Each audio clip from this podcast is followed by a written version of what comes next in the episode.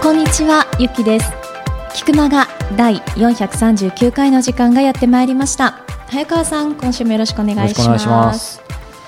もうね、ずーっと今日は気になってることがあったんですよ。あ。本当ですか？今あったばっかりなのに、もうあのーまさかのね、はい。今私の目の前でお話をされている早川さん、皆さんどんな想像なさってるかわからないんですが、はい。大体このマイクを通してはい。お話しさせていただいていて、通常マイクスタンド同常識的にあるんですが、はい。早川さんお一つ忘れられたということで、はい。今まさかまさかのはい手で持ちながらマイクを離しているという状況、はい。手持ちですね。まさかのね、はい、歌でも歌い出すんではないかっていう感じですけどね。まあ皆さんのお望みあればなんですけどそんな方いないと思うのでお恥ずかしい限りなんですけど。皆さんにこの様子をお見せしたいぐらいです。本当にねまあ何年も言ってるけど物忘れがひどい。そしてなぜ一番大事なそこがしかも片方だけみたいなね。そう私はありがたいことにスタンドの方いただいているのでそしてゆきさんんからも指摘あったんですけどこれだけ探してないはずなんだけど終わった途端に普通にどっかから出てくるみたいそなね。んな気がするんですよね。本。当にダメですね。でもまあギリギリいつも首の皮一枚みたいなこれ一応収録できてるわけなので。そうなんです。手で持てばいいだけなんですものね。なのでまた反省もなくなんですけどただね。結構落ち着いてるでしょ？うん。別に公演なりしてるわけでもないんですけど実はですねちょっと面白い経験があってですね、はいまあまあ、これ一切外言ってないからちょっと面白いと思うんだけど、うんうんオーストラリアのですね以前バイロンベはい。イに、えーコスモポリタンと、えー経営のヒントグローバルの取材で行った時にですね面白かったのがですね、うん。経営のヒントグローバルのか僕と石原明さんの、まあ、まさに今日のようなこうナレーションを取らなきゃいけない状況があったんです、ものすごいうるさくて周りが？なんか周りが、うんなんか人がいたのか雨降ってたのか知らええ。知らないんですけど、とにかくうるさくて、うんうん。でね、要は撮る場所がなかったんですよ。しかも雨降ってると。ああ外も無理。こでどこで撮ったと思います？いや、まあ、要はノイズが、うん、あんまりないところ。そのホテルの部屋もとにかくうるさくてダメだここかしら。大雨だからそう。だからホテルの部屋が大雨とにかくうるさくてもうシャレにならなかった。廊下とか。まあ、悪くないんですけどそんな廊下もあるようなところではなかったんですけど、えっとですね、答えから言うとですね車の中で撮ったんです。車が結構、ね、もう防音性がすごい高くてもう皆さん想像してください、まあ、僕はいいんですけど僕と石原明さんがですねものすごい狭いですね。車の 中の後ろの席に夜ですね。2人で入って横でしょ？並び。そしてスタンドマイクなんて使えないですよね。2人でハンドマイクで2時間半話しました。それあの周りの人から見ていてカラオケの練習って感じでしょうね。周りに人いなかったですけどね。日本人はいなかったのであれなんですけども、まあ、その経験を 今日久々に思い出してこうならまだスタジオっぽいですね。そここはま全く問題なく。なだから、うんやっぱりね人ってそこを経験するのって大事だなとそうですね。いうことで全くある意味動揺なかったのでですね、まあ、いいと言えばいいんですけどまた証拠にもなく忘れる可能性が濃厚なんはいですが、。次回はお持ちください。はい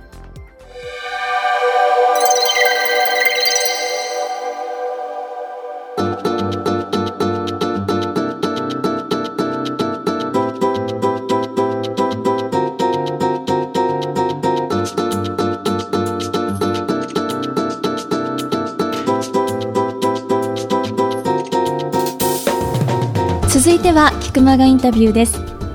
今月は北川八郎さんにお話を伺ってきましたけれども、今週が最終回になりました。はいえーまあ、北川八郎さん、ね、今回まで聞いていただいていろいろ皆さん気づきもあると思いますし、えー第2回ぐらいでお話ししたように、えーいろいろご縁いただいて別の番組僕が聞き手になって、えー北川八郎さんの人生を変える出会いという、えー番組をやってらっしゃるんですけども今こうしてこう半年ぐらいお付き合いさせていただいててやっぱり感じるのはね、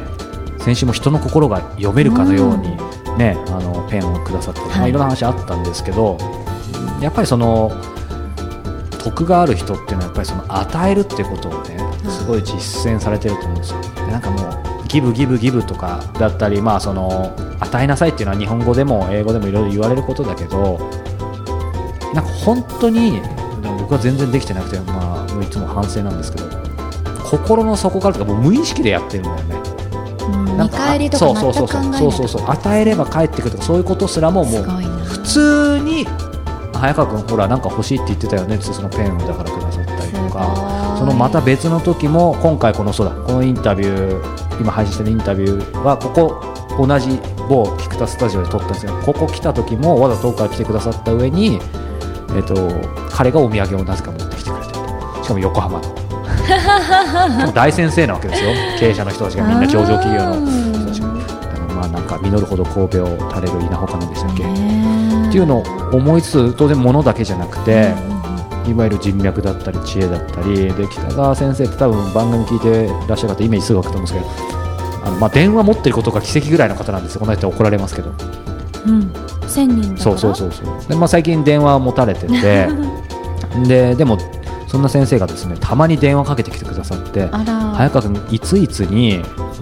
まあ、その北川さんと誰々の対談とかがいややっぱり雑誌とか世の中もほっとかないので対談があるんだけど早川君来ないって言ってそれどういうことかっていうときっと早川君の今後にとってここに来る人たちのお話はすごい役立つと思うしきっとインタビューしても面白いしみたいな。なんか早川君に合うんじゃないかと思ったよとかっていうのを電話してきてくださるすごいですね、うん、ありがたいじゃないです与えるっていう一言とってはもうちょっと言い表せないような、まあ、愛愛のある方だなっていう、うん、まあ、そんなこと出会わせていただいてお話も聞かせていただいて本当にありがたい限りなんですけども、まあ、そういう意味ではねあのこの北川八郎さん紹介してくださったのは、まあ、冒頭でもお話ししたようにね、もともと番組聞いてくださってたパリのアキさんなんで、まあ、アキさんにお礼を申し上げたいと思うんですけど、まあ、こうやってね人の輪つながっていくということでね、ね僕もちゃんとしていきたいと思いつつ第4回のラストきいただければと思います。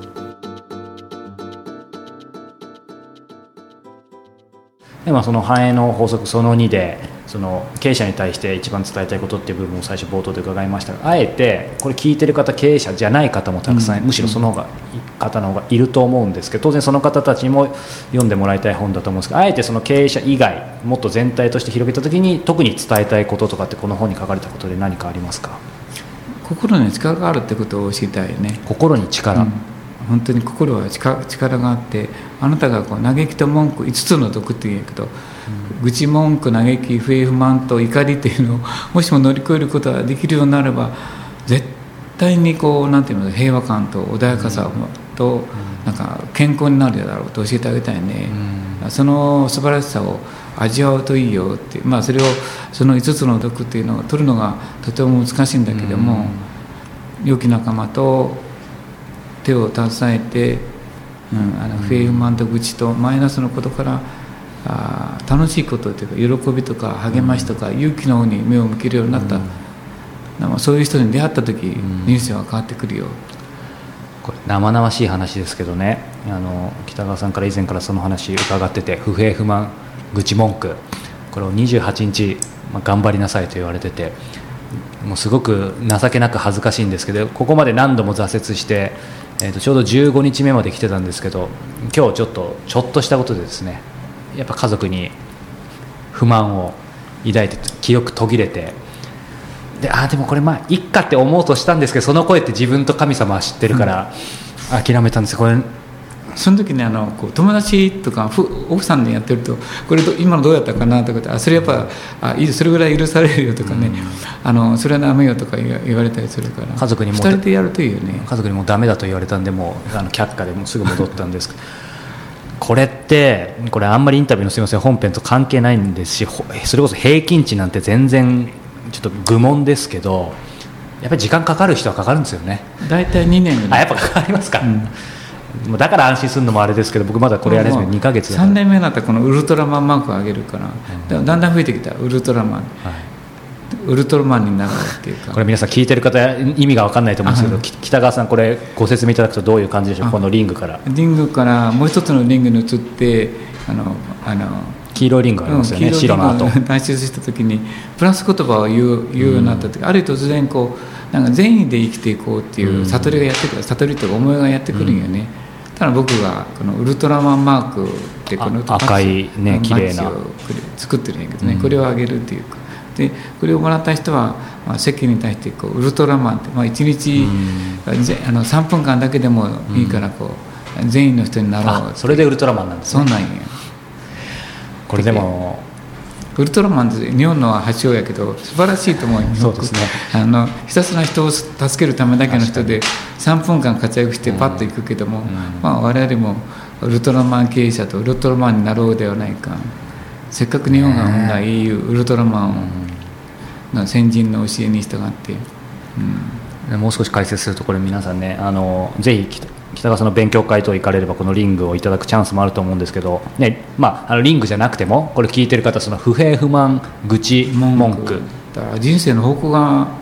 もう本当にあっという間にこう変わってくるね、180度ぐらい展開するわ。みんな言うね、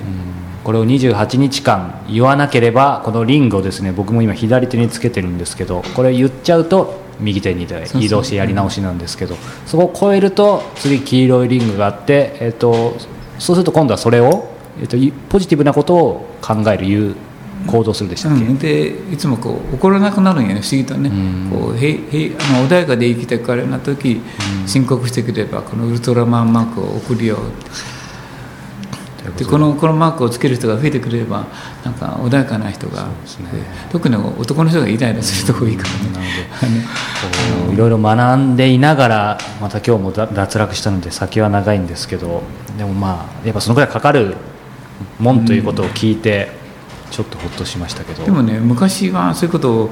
あの相手にしない人がいたけども最近の若い人ねあの早川君のような人たちは増えたから僕は本当嬉しいね。あのすごい世の中世の中変わってきたなと思って。あそうですか、うん。普通にスーッと入りましたけどね。やっぱり変えたいとうんそういう人が増えてきたよよね。うん。そうするとねなんかいろんなまあ時代としては厳しい時代とか、まあ、環境も含めてって言われてますけど北川さんから見るとやっぱ悪いことばかりじゃないってことですか？ーすごい変わってきた、うん。それはなんでだと思います、まあ、世の中がこう苦しみが増えたからと、まあ、逆に言うのストレスとうん。苦しみとこうあ圧が増えたから、逆にそれが良くないということに気がつき始めたんやないかな若い人たちが、で所有しなくなったよね。はいはいはい。若い人たち僕らの子はお金が欲しい家が欲しい何が欲しいかガールフレンドが欲しいものばっか、新しい服が欲しいとか言って、そんなばっかりやって。でも今の人たちは欲しがらんし靴はボロボロ服はボロボロなんか汚れたもんでいいし。僕らの頃はもうあの新品がお正月には新品を揃えるとかいうのが時代だったから。そうか。全然違う。所有欲の度合いが違うわ、そういう意味では今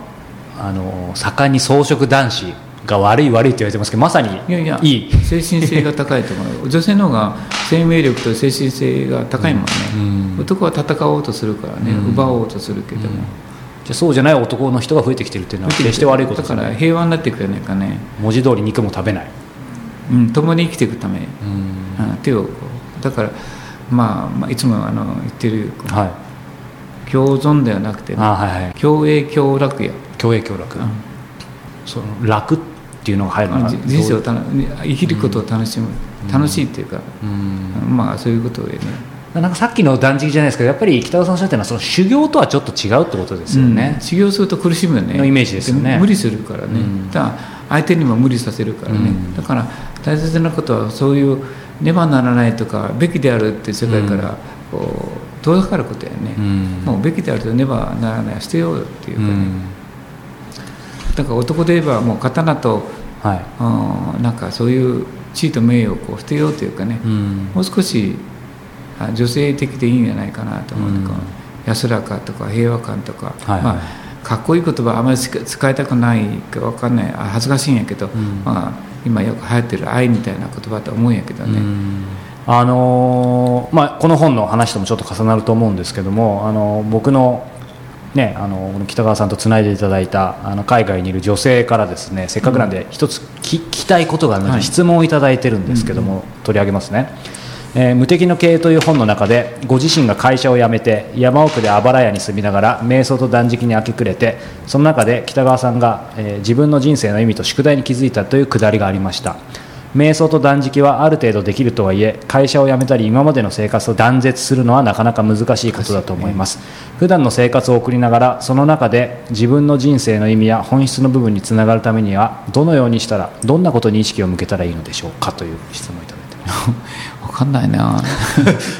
要はですねその完全な北川さんのような僕は少し意訳すると、うん。北川さんのような例えばその40何日間とか、うん。そういう極端なことはなかなかできずはいはい。とも普通の生活を送りながらその中で自分の人生の意味宿題だったりそういうことに気づいたりつながるためにはどうしたらいいか。あそれはね。割と簡単よ。自分の体と、うん心を結びつけて体が心地よいことの食物を取り入れたりすると、体が心地よいことをしていると精神が安定してくるからね、体と心心がこう一致する生活を送るようにしていくんよ、だから無理しないとか、オーバーしないとか、怒りすぎないとか、脂っこいものを取らないとか、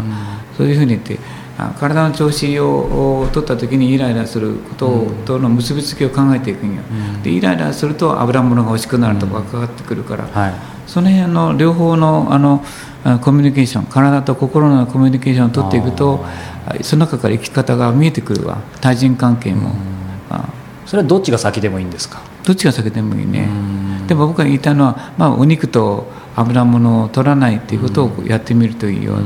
肉というのはやっぱり殺された者たちを取ると激しい生き方になってしまうって殺された者たちの恨みとか。想念とかも入ってそうですよね。入ってくるね悲しみとか。それを食べてるから鬱になりやすいし逆にい怒りであれ食べるもんね。こうライオンは草食動物を食べてる時のあの顔を見てごらんって。嬉しそうに美味しいってニコニコして食べてないやないよね、怖い顔してます、うん、あれ怖いのは殺された方も怖いけれど僕は思うには殺す方も怖いんや。うん。で殺す方はその怖さを乗り越えて食べないといけないからあんな怖い顔になるんよね、恐怖を乗り越えてるんや。だけどあそこには恐怖だけないんや。だけどお肉を食べるということはやっぱそのお肉の中には必ず恐怖っていう感覚が僕は入ってると思う、まあ、それが神の罠って思ってるんやけどね、勝った瞬間に負けるんよね、そういう罠ですね、うん、罠ね、あであでうまいとかいう錯覚の罠よね、でもその分あの体痛めてしまう、全く食べるな何もななくなったら食べるなとかよく言う、はいそういうことは言わんけどね、ん。でも食べるものがなくなった時草食動物肉食動物が最初に死んでいくし、その次に死んでいくのは草食動物だし最後残るのは植物だけなんよね、植物がなくなったら草食動物も肉食動物もなくなるから、それがすごい北川さんの無敵の経過他の方にも書いてましたけどその話がすごい腑に落ちてだから逆に草食動物って肉食べないからあんな穏やかなんだな、うん。まあ、花に至ってはねもっとですけど。このお湯は神が提供したのは草草山草食やもんね、うん。草食がなくなったら人間はなくなるもん、生きていけん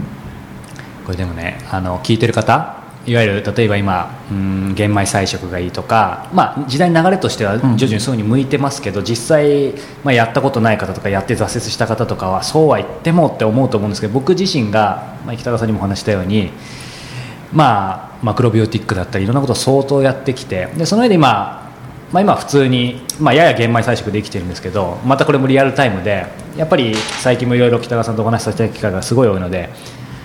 久々に結構かなりえー肉を断とうかなと思ってたんですけどなんか矢先にその神の罠で昨日すごい、えーリアルな話ですけど餃子をすごい食べてで夜も肉を食べてそれやっぱり朝重いですね体が単純に調子悪いですよね下痢すると思うわ、うんだんだんねあのあの下痢が増えてくる食べた瞬、あ食べてから下痢をするようになってきて、であの体が体臭が自分の匂いがしてくるようになってくるから、体が嫌ってるっていうことが分かってくるとね、だから食べなくなるよね。みんな同じこと言う。ね。うん。体が嫌ってる心地よくないって目覚めが悪いとかねちょっとイライラするとかになってくるし。もう単純にすごい睡眠時間取ってるんですけどやっぱり疲れてる眠ってそういうことですよね。あんなに美味しかった肉は肉やめて1ヶ月経ってみたら美味しくないとか感じるようになるよね、かなりやってた時はもう本当に逆に食べられなくなりましたね。おっしゃってるように。もう食べてお腹痛くなって。最近はなんか、まあ、僕もこう欲にまみれて元に戻りつつあったんですけどでもせっかくなんでまた。野菜を立って久々食べたら野菜が美味しくないってことないもん。結構美味しいもんね。確かに。肉を食べて、えー肉食べたら美味しくないもんね。面白いんだけど。あのまああの地球というかそういう大いなるものっていうかなんかそれがよ用意してるのは、あ人間に健康になってほしいと思った食料だと思うよね。それは野菜やと思うよね、人人間に暴れてほしいと思ってないと思うよね。そうですね。だからあこの地球には野菜とか穀物とかいう装飾のものをちゃんとたくさん用意してくれてるんやないやろか、それを食べなさいって言って、うん。そうすると健康になるよそうですねなのでなんか僕も改めてもう一回リトライしようかなとは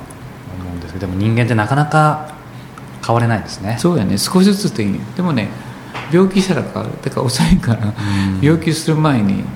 変わるといい、変わりたいですよね。痛い目に遭わずに変わりたいですけどね。それから友達が病気したりとかし始めるからね。そ,、うん。そういう友達聞いてみたらやっぱり肉食やったり、はいはい。あの乳製品が多かったりとかうん。なっていくから。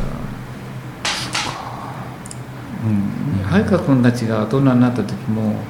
がんがもうがんだらけって思うよね、うん。大人になるということはありおかしいけど50代60代になった時はいはいもうがんだらけでもそううね。今の食べ物がやっぱり体に体が嫌がるものをうまいという,、うん。感覚で騙されて食べてるから、ごまかしの食料だと思うな。まさに神の罠ですよね。その味瞬間味付けらは美味しいんですよね。つまり味付けられた味食料を食べるのか味そのものを持ったものを食べるのかっていうのは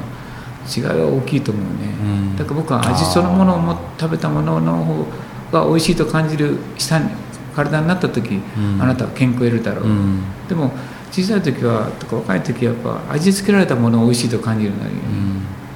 に病気したらや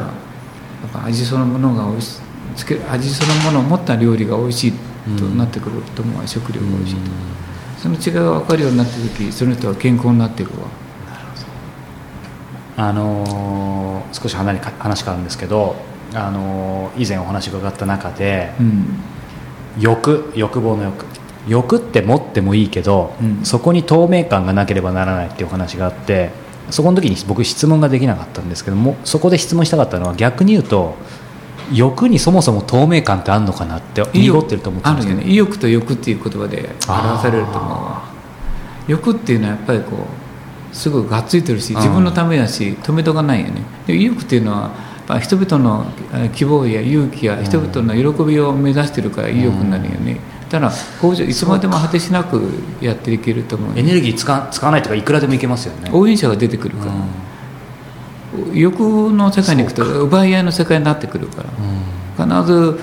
あの殴り合いや奪い合いや競争の世界に意欲はそうじゃない。やっぱうん。共存共栄助け合いの世界。手をつなぎ合う世界よ。じゃあ何か自分がまあ仕事でも日常生活でもいいんですけど何かをしたいと思った時にそそこが基準になるってことですよね。そうやね。それを動機の純粋性って僕は言ってる、うん。できる限り100%はなかなかいかないけどね。そうそう。まっすぐではい。できる限り動機の純粋性の中で生きていくといいよ、あでも意欲って言いますもんね。欲ですもんね、うん。そこの違いか。あそれすごい腑に落ちました。あのーまだまだお話尽きないんですけどあのお時間が少し近づいてきたので最後にいくつか伺いたいんですけど北川さんのこう生きてきた中で人生で最も影響を受けた人ってたくさんいると思うんですけどあえて挙げるとすると誰ですかね？キリストとブッダやね。やはりそこですか、ああそれからもうあの アメリカのほらうん、あのあの人もそうやね。なんか預言者なんて言ったっけ？江戸川慶史ごめんなさい。江戸川慶史や、えー意外です。江戸川慶史が出てくるっていうのは、それともう一つもう一人僕の僕が持ってる子供にも勧めてる、うん。あの本は僕のバイブルにしてる本が、まあ、いくつあるんやあ聞きたいそれはなんかヒマあヒマラヤ星座のあの本っていうのがあるんよね。第5巻までいかんから、はい、たくさんありますよねヒマラヤ星座、ああの本があいいねと思ってる。ヒマラヤ星座の生活探求。あそうそうそう第5巻ってありますか、うんうんうんそれそれ。ちょっとこれこれですね。そうだねヒマラヤシリーズでいっぱい出てます、うんうん。あすごいこんな本知らなかった。これっぽいですね。ベアード・ティ・スポールディングさんヒマラヤ星星座の生活探求、うん、ずいぶん前の本本やけどね、はい。この本が1969年、あうん。間違いなさそうですね。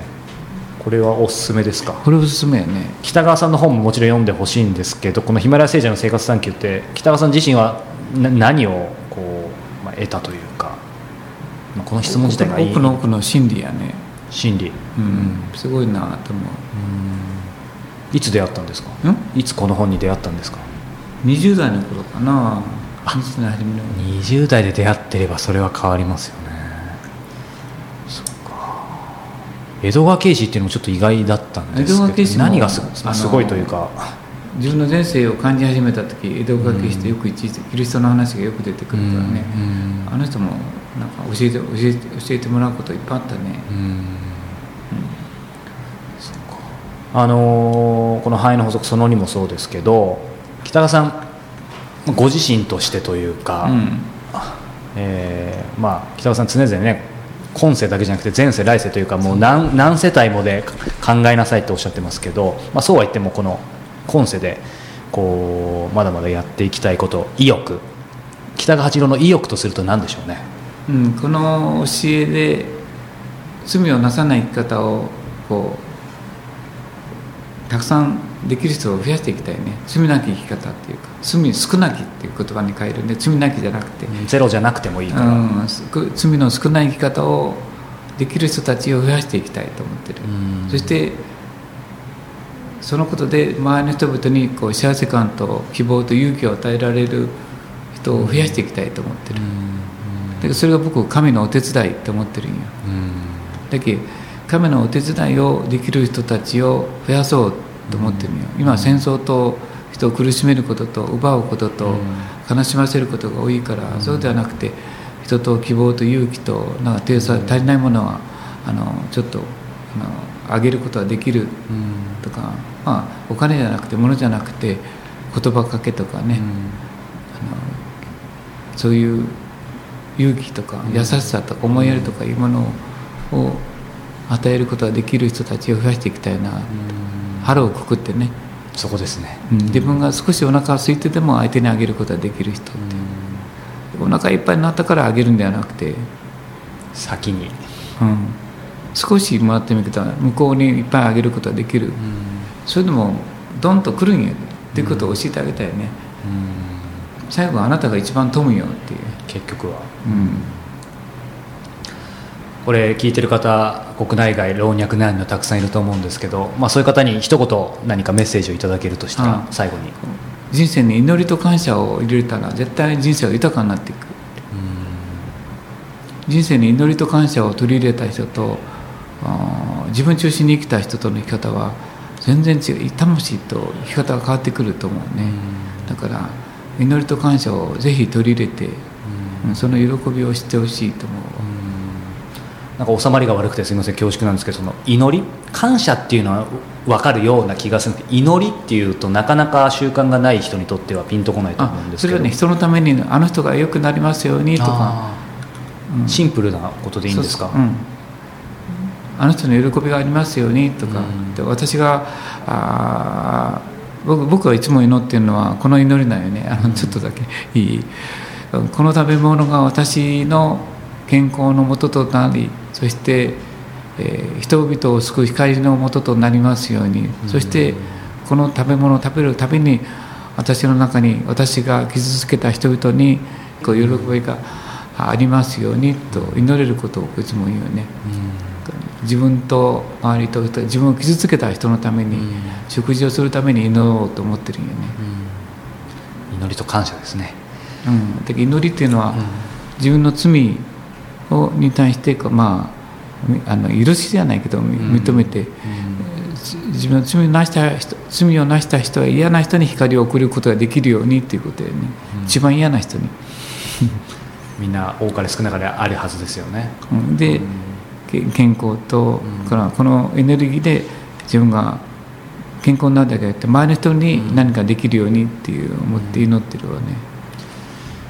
はい。皆さんぜひこのインタビュー聞いて。まあそれができたとは言わないけど祈ることによってこう、うん。なんか自分が浄化少しでもできるかはい。ということで、えーまだまだお話伺いたいんですが、えー北川さんの、まあ、今日紹介した、えー本父出版の「ハエの法則」その2もそうですし、えー例えば勉強会とかもありますので、えーご興味ある方は北川八郎で多分検索すればホームページがあるはず。出てくるよね。ですのでチェックしてみていただければと思います。ということで菊間が今日は165人目のゲスト、えー北川八郎さんにお話を伺いました。北川さんどうもありがとうございました。ありがとうございました。感謝します。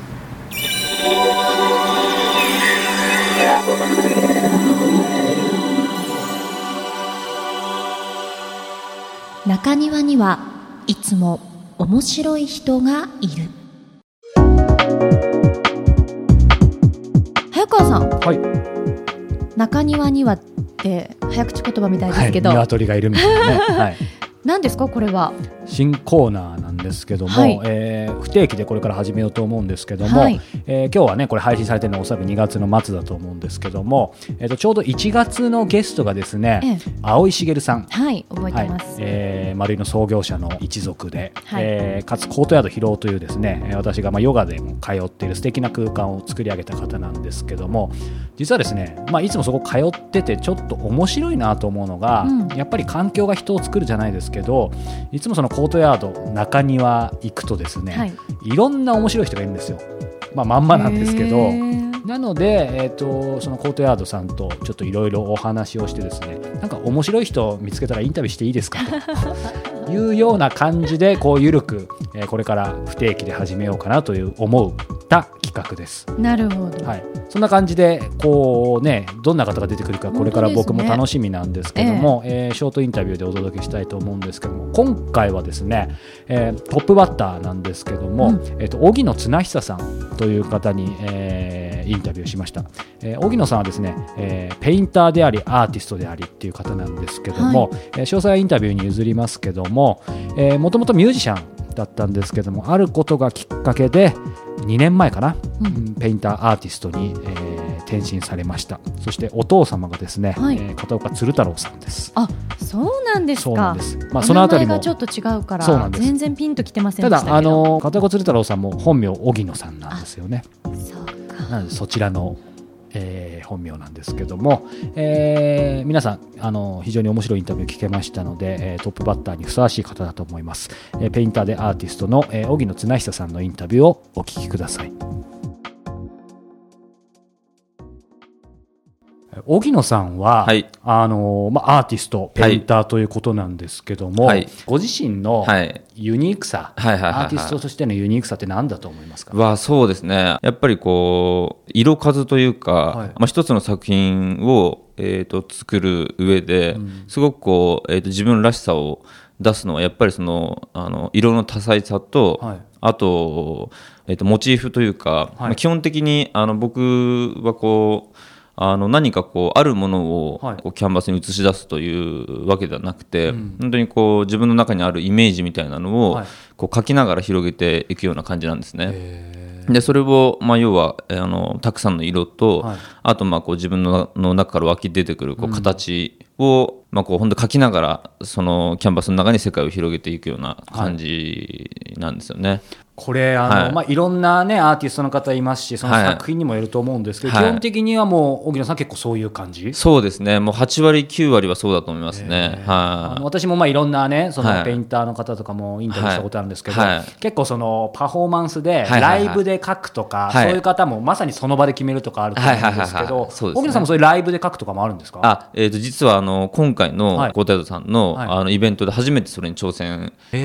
するんですよね。あそうなんですね、はい。えっ、とそれが、えっといつえっと、えっと3月の3日ですね、ははい。いあのそのもう、えっと、展覧会自体が、はい。えっと3月3日からで、はい。でえっと3月3日の、えっと初日ですね、はい。初日に、えっと First Friday で、はい。そうですね、ライブペイントの方を行う予定で、はい、それはうそういういわゆる本当にギャラリーが入ってやるっていうのは初めてなんですか、えっとそうですね。あのなので本当に僕もあの初めての経験になるので、まあどういうふうになるのかっていうのはちょっと僕自身もまだドキドキワクワクね。もうかなりドキドキしてますえね。ー。それじゃあはいまさに今の荻野綱久でいう本当にまあもちろんライブですし、はい。まだ何書くか自分でもよく分からない。そうですね、はい、なんかそうですね、まだこう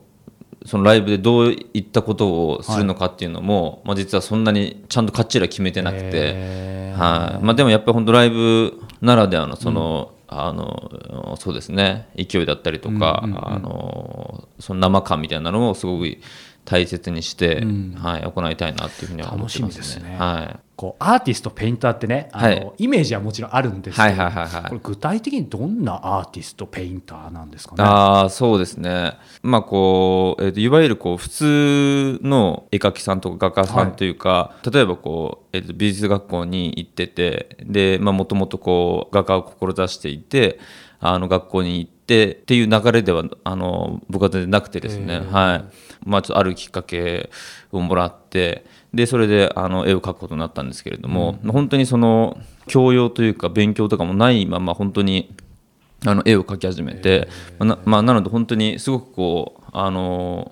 自由というかいわゆる王道というかそうですね。いわゆるアーティストペインター例えば美大ってどうこうっていう道とはちょっと違うところそうですね。はい。結構かなり違った角度からその道に入っていったといいますか、うん、その辺まあターニングポイントだったと思うんですけど、はい、まあ、なぜなろうと思ったのかも含めて教えていただきたいんですけど、はい。はいはいあのそうですね。もともとずっとあの音楽活動を、はい、あのまあ、自分がギターと歌を担当するバンドをずっと、はい、やっておりまして、はい、でそのバンドの、まあ、グッズだったりとか、えーと、そのバンドのイメージ作りだったりとかあのまあ、そういったあのビジュアル面といいますかあのそういうものも、まあ、全てあの僕があの考えておりましてでそのあのグッズを作る上でのあのそのバンドのイメージだったりとか、うん、そういうものをあの、まあ、ちょこちょここうパソコンであの絵を描いたりとかデザイン的なことなんですけれどもそういうことを行っておりまして、うんうん、でまあ、それをある日僕の父に、はい、まあ、今実はこういうあそのバンドの活動の一環として、こういうあの絵を描いたり、はい、あのこういうデザインをちょっとしてるんだよねっていう。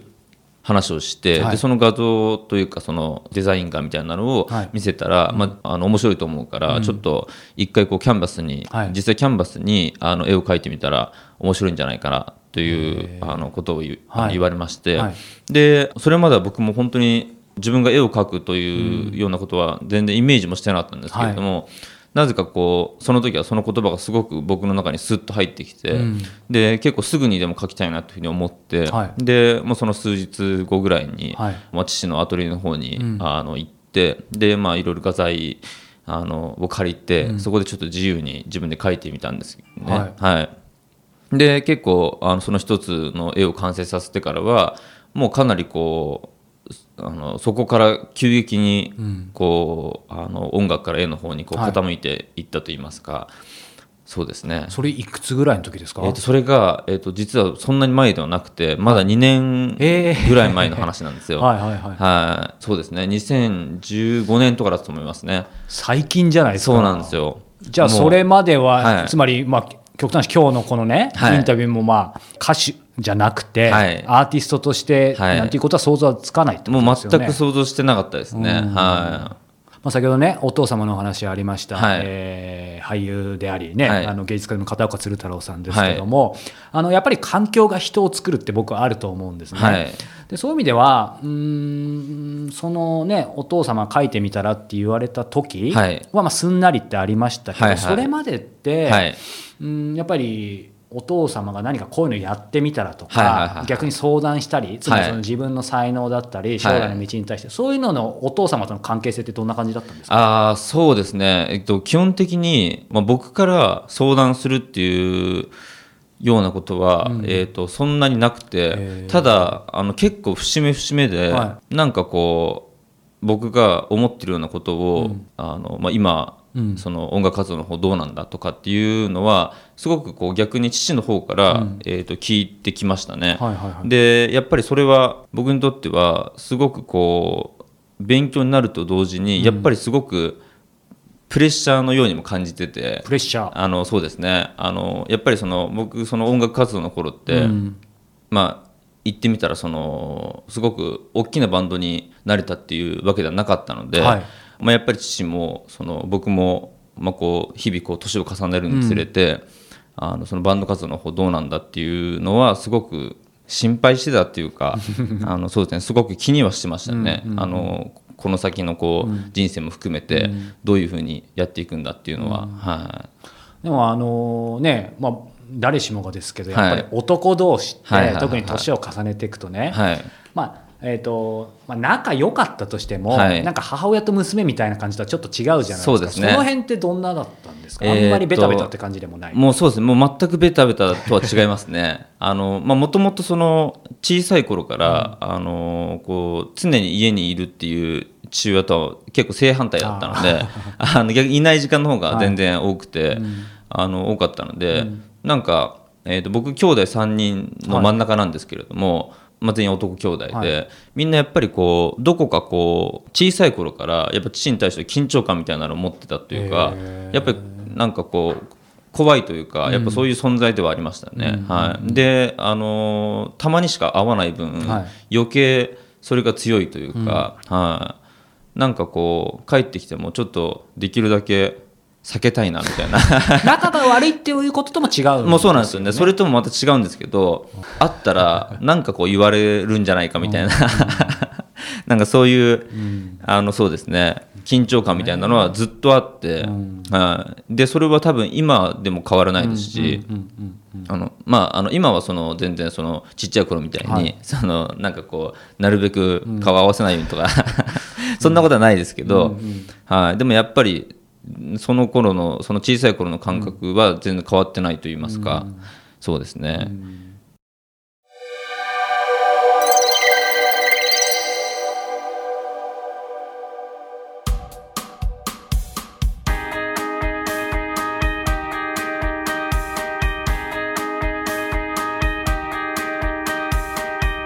さあそれではエンディングのお時間です。この番組では皆様からの質問を募集しておりますクマがトップページ入っていただきましてコンタクトボタンクリックしてください。そちらから質問をどしどしお寄せいただければと思います。また番組内で質問を採用させていただいた方には Amazon のギフト券500円分をプレゼントさせていただいております。また早川さんに直接相談したいという方には1対1で Q&A を行うライフアップデートセッションも実施しております。こちらの詳細は傭兵早川 .com のイベントページをご覧ください。はい、えー、これ聞いてる方はね、よどみなくお話しされてるゆきさんなんですけど、ちょっとすみません、僕性格悪いんですけど、ゆきさん今のこのコーナーはですね、テイク3目なんですけども珍しいよね。そうですね、なんかちょっとこれ、そうだ。どうぞ。おみくじ引いたんですよちょっと前の話になります、新年に、そこに油断大敵って書いてあったのでこういうことですね、あじゃあこの言い慣れてるところを油断しちゃいけないよっていうことなんでしょうね。なるほどね。でも、なんだろう、そのテイク3じゃないですけど、なんかあんまりミスないゆきさんだけど、まあ、振り返るとたまに多分当然あると思うんですけど、ええ。そういう時ってなんなんなんですかね？自分で分析すると分かんない。ぼーっとしてたんですかね、うんだからまあやっぱな慣れ、慣れ、うん油断しちゃいけない。僕らこれからちょっとね、慣れ合いを卒業して、はい。次回からは、ね、3月になりますし。はい、もうそろそろ春もちょっと見えてきそうですが。卒業シーズンそうか出会いがあれば別れもあるという本ことで。当ですよ。なんかちょっとでも3月いつも毎年これ言ってるけどいいよね。3月4月ちょっっとそわそわしますね。とあとなんかその新しい感じそうですね。いいよねなんかほら年を重ねていくと以前も言ったけどなんかクリスマス感とかさ、うんうんなんかそういうのも個人的にはなくなってくるんですけど、はい。なんか3月4月はしかも会社員やってるわけでもないし学生でもない。んだけどやっぱなんかあるよね。そうこれだけかな、ない？ゆきさんは正直あんまりない？でも4月とかになると新しい新入社員の方とかが入ってくるとまたあ年取ったなって思うから4月あんま好きじゃなかった。そうなんだ。こんなネガティブなまま終わらせていいのか分かんないですけどね。4月はぜひ皆さん新しい習い事を始めてくださいぜひ。でも次はまだ3月ですけどね。おっしゃる通りです。さようなら